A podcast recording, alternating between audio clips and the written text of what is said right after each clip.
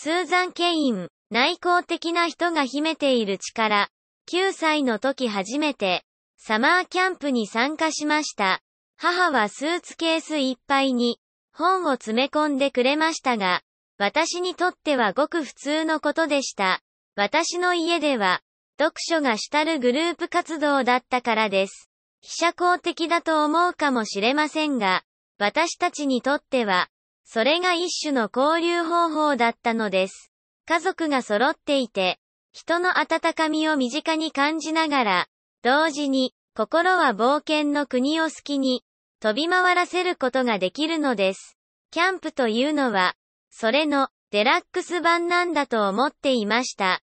10人の女の子が山小屋でお揃いのパジャマを着て、楽しく一緒に読書するのを想像していました。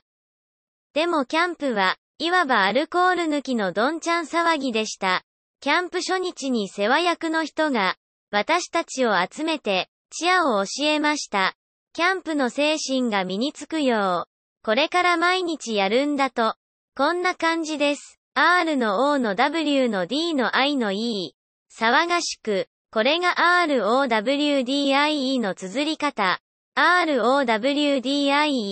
ROWDIE。さあ騒がしく行こう。えどうしてこんなに騒がしくするのか。全くわけがわからなかったし、なんで間違った綴りを言わされるのかもわかりませんでした。それでもチアを覚えました。他のみんなと一緒に、一生懸命やりました。心の中では、ただひたすら、早く解放されて、本を読みたいと思っていました。でもスーツケースから本を取り出していたら、部屋で一番イケている女の子が来て、なんでそういつも物静かにしているわけ、と言いました。物静かというのは確かに、R の O の W の D の I の E とは反対ですね。その次に本を読もうとした時には、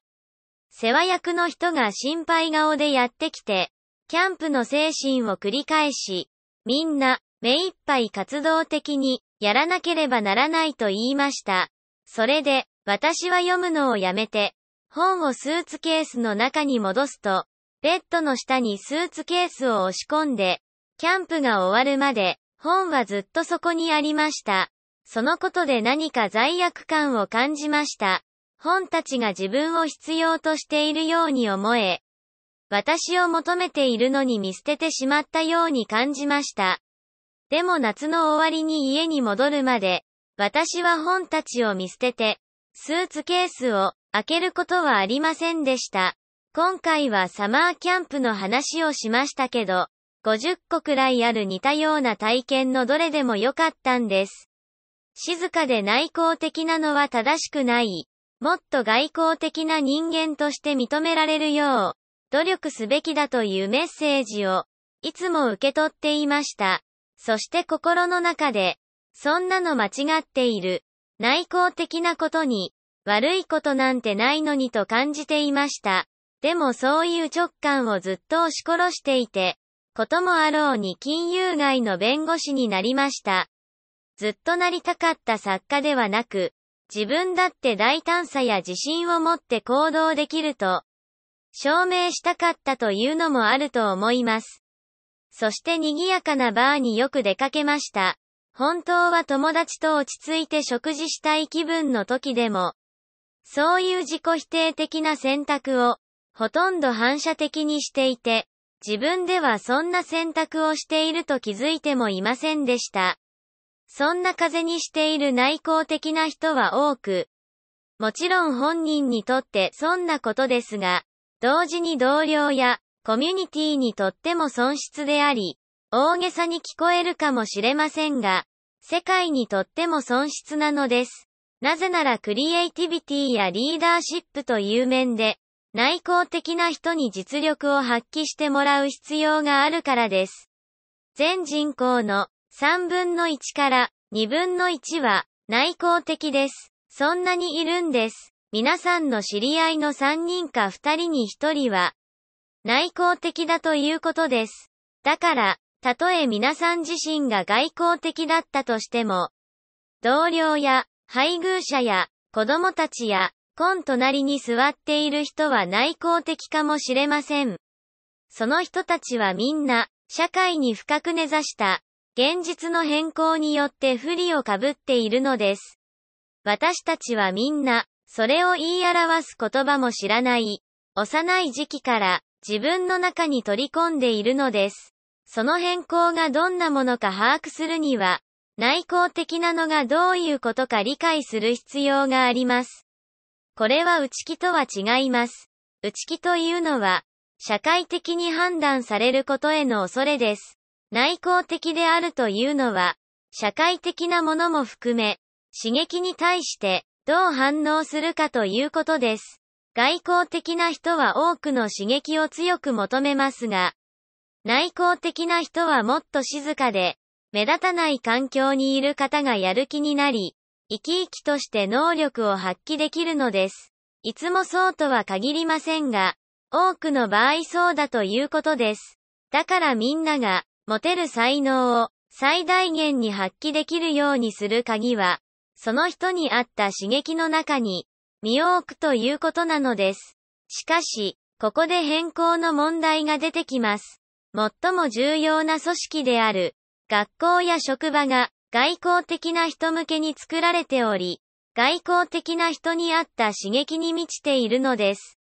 さらに今の世の中に行き渡っている、ある種の信念体系があって、新集団思考と私は呼んでいますが、創造性や生産性はもっぱら、何か社交的な場から生まれるのだと考えられています。最近の教室はどんな風でしょう？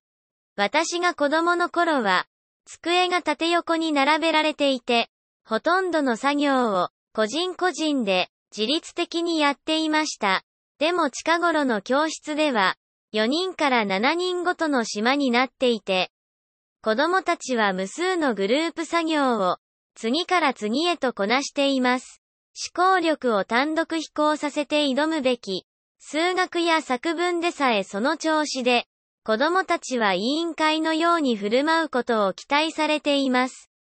単独行動したり、一人で作業するのが好きな子は、はみ出し者とか、さらには、悪くすると、問題児と見られてしまいます。教師のほとんどは、理想的な生徒は内向的でなく、外向的なものだと思っています。実際には内向的な方が成績が良く、知識があるにもかかわらず、調査結果によるとそうなんです。同じことが職場についても言えます。多くの人が壁のない開放的なオフィスで仕事をしています。絶えず雑音や他人の視線にさらされています。そしてリーダーシップが必要な役職からは、内向的な人はいつも除外されています。内向的な人は注意深く、危険すぎる、リスクは避けるという長所があるのに、もっとも近頃では大きなリスクを取るのが好まれているみたいですけど、ウォートン経営大学院のアダム・グラントが興味深い研究をしています。内向的なリーダーは外向的なリーダーよりも、良い結果を生むことが多いというのです。内向的なリーダーは、積極的なメンバーが、アイデアを出して活躍できるようにさせる一方、外交的なリーダーは、気づかぬうちに、何でも自分で仕切ることに、夢中になって、他の人のアイデアがなかなか、活かされないようにしてしまうのです。実際歴史上で変革を成し遂げたリーダーには、内向的な人が、たくさんいます。例えば、エレノ・アルーズベルト、ローザ・パークス、ガンジー。彼らはみんな自分を無口で、静かな話し方をする。むしろ内気な人間だと言っています。そして彼らは表に立つことを、心底嫌っていたにもかかわらず、世の注目を浴びることになりました。そのこと自体が彼らに特別な力を与えています。人に指図したり、注目を浴びるのが好きでやっているのではなく、自分が正しいと信じることのため、他に選択肢がなくてやったのだと、みんな気づくからです。誤解がないように言っておきますが、外交的なタイプの人は、むしろ好きです。最も親しい人の何人かは、愛する主人も含め、とても外交的です。そして私たちはみんな、極端な内向型から、極端な外交型までの間のどこかに当てはまります。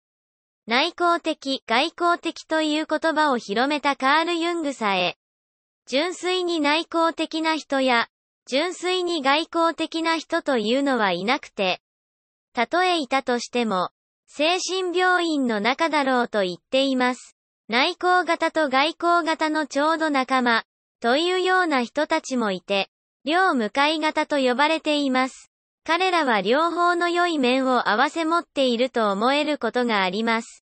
でも多くの人は、自分はどちらかだと思っています。私が言いたいのは、社会として両者をもっとうまく、バランスさせる必要があるということです。イント用のように両方必要なのです。これは特に創造性とか、生産性といった面で重要になります。極めて創造的な人々の人生を、心理学者が研究したところ、彼らはアイデアを交換し、発展させることに、優れている一方で、非常に強い内向的な面を持つことが分かったのです。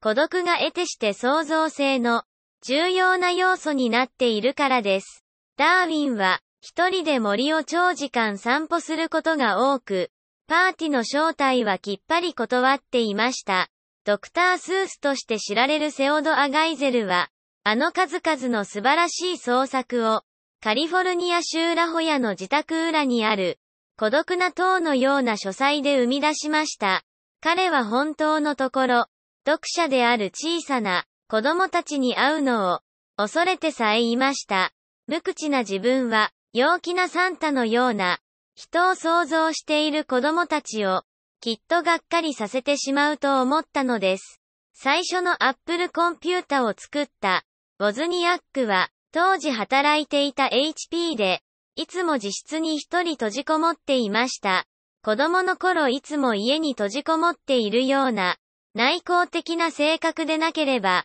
そもそも技術を極めることも、なかっただろうと言っています。これはもちろん、共同作業など一切やめろということではありません。ボズニアックがジョブズとアップルを始めたのが、成功した共同作業の良い例です。その一方で、孤独もまた大切であり、ある人々にとってそれは、呼吸する空気のようなものなのです。実際私たちは何世紀にもわたって、孤独の持つ超越的な力を知っていました。それを忘れるようになったのはつい最近のことなのです。世界の主要な宗教を見ると、どの中にも探求者が現れます。モーセ、イエス、ブッダ、ムハンマド、探求者は一人で荒野をさすらい、その中で権限や啓示を得ます。そしてそれを、みんなのいる、コミュニティへと持ち帰るのです。だから荒野なくして啓示はないのです。現代心理学の知見に照らすなら、これは不思議なことでも何でもありません。グループの中にいると、他の人の意見を無意識に真似るようになってしまうのです。どんな人を魅力的に感じるかというような、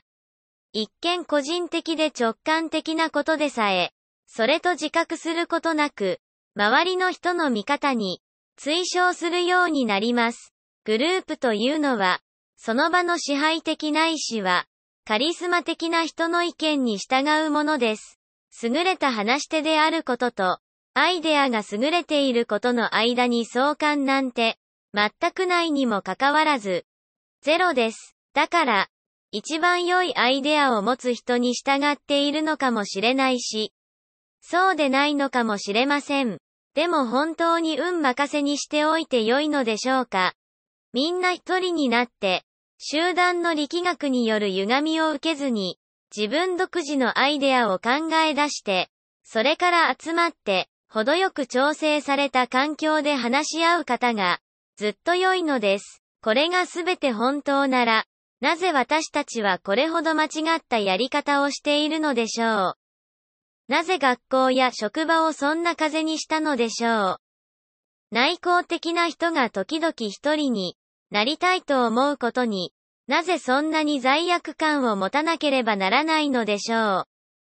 一つの答えは文化の歴史的変遷の中にあります。西洋社会、特にアメリカにおいては、常に考える人よりも行動する人が好まれてきました。特に男性の場合、しかしアメリカでもその初期においては、歴史家が品性の文化と呼ぶ時期があって、人の内面や倫理的な清廉さが重んじられていました。当時の自己啓発書を見ると、品性の収容のような題名がついています。そしてロールモデルとして出てくるのはリンカーンのような、謙虚で高ぶらない人です。エマーソンはリンカーンについて、自分の優位性で人を不快にすることが決してないと言っています。しかし20世紀になると、歴史家が個性の文化と呼ぶ、新しい文化の時代に入ります。農業経済から大企業中心の世界へと発展し、人々は急速に小さな町から都市へと移り住むようになり、子供の頃からよく知っている人たちと一緒に働く暮らしを捨て、知らない人の集団の中で自分の能力を示さなければならなくなりました。そして必然的に魅力やカリスマ性のような資質が突然重要になったのです。その結果、自己啓発書も新しいニーズに合わせて変わり、人を動かすのような題名がつくようになりました。そこでロールモデルになっているのは、優れたセールスマンです。それが私たちの今住んでいる世界です。私たちが文化として継承しているものです。これまでの話は、別に、社会的スキルが重要でないということではありません。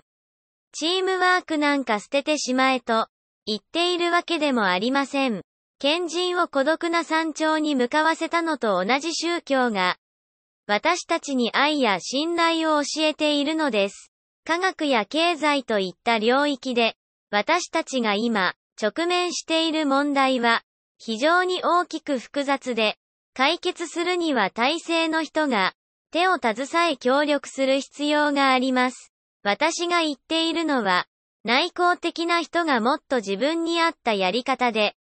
できるようにすれば、彼らがそういう問題に、独自の解決法を考え出してくれる可能性が高くなるということです。私のスーツケースの中身を、お見せしましょう。何が入っていると思いますか？本です。スーツケースいっぱいに本が入っています。マーガレット・アトウッドのキャッツ・アイ、ミラン・クンデラの小説、マイモニデスの迷えるものへの導き。でも、正確に言うと私の本ではありません。この本を持ってきたのは、祖父のお気に入りの著者の本だからです。祖父は、男やもめのラビで、ブルックリンの小さなアパートに一人で暮らしていました。そこは子供の頃私が世界で一番好きだった場所です。一つには祖父の優しく奥ゆかしい存在がありましたが、もう一つは本でいっぱいだったからです。アパート中のテーブルも椅子も、本来の役割を捨てて、高く積まれた本の山の土台と化していました。私の家族のみんなと同じで、祖父もまた何よりも本を読むのが好きでした。でも祖父はまた教会の集まりも好きでした。62年間ラビとして毎週与え続けた説教に、その愛を感じ取ることができます。毎週の読書から素敵なものを襟抜いて、古風で人間的な思想の繊細な織物を織り出していました。そしてたくさんの人が、祖父の話を聞くために集まっていました。しかし、祖父の問題は、儀式上の役割を果たしながらも、本当はすごく謙虚で内向的な人柄だったことで、説教をするときに、アイコンタクトを取るのが、難しいほどでした。62年間説教してきた。まさにその、聴衆が相手であるのに関わらずです。演台から降りてさえ、そうで、誰かと世間話をしていても、突然、会話を打ち切ることがよくありました。相手の時間を長く取りすぎてはいないかと。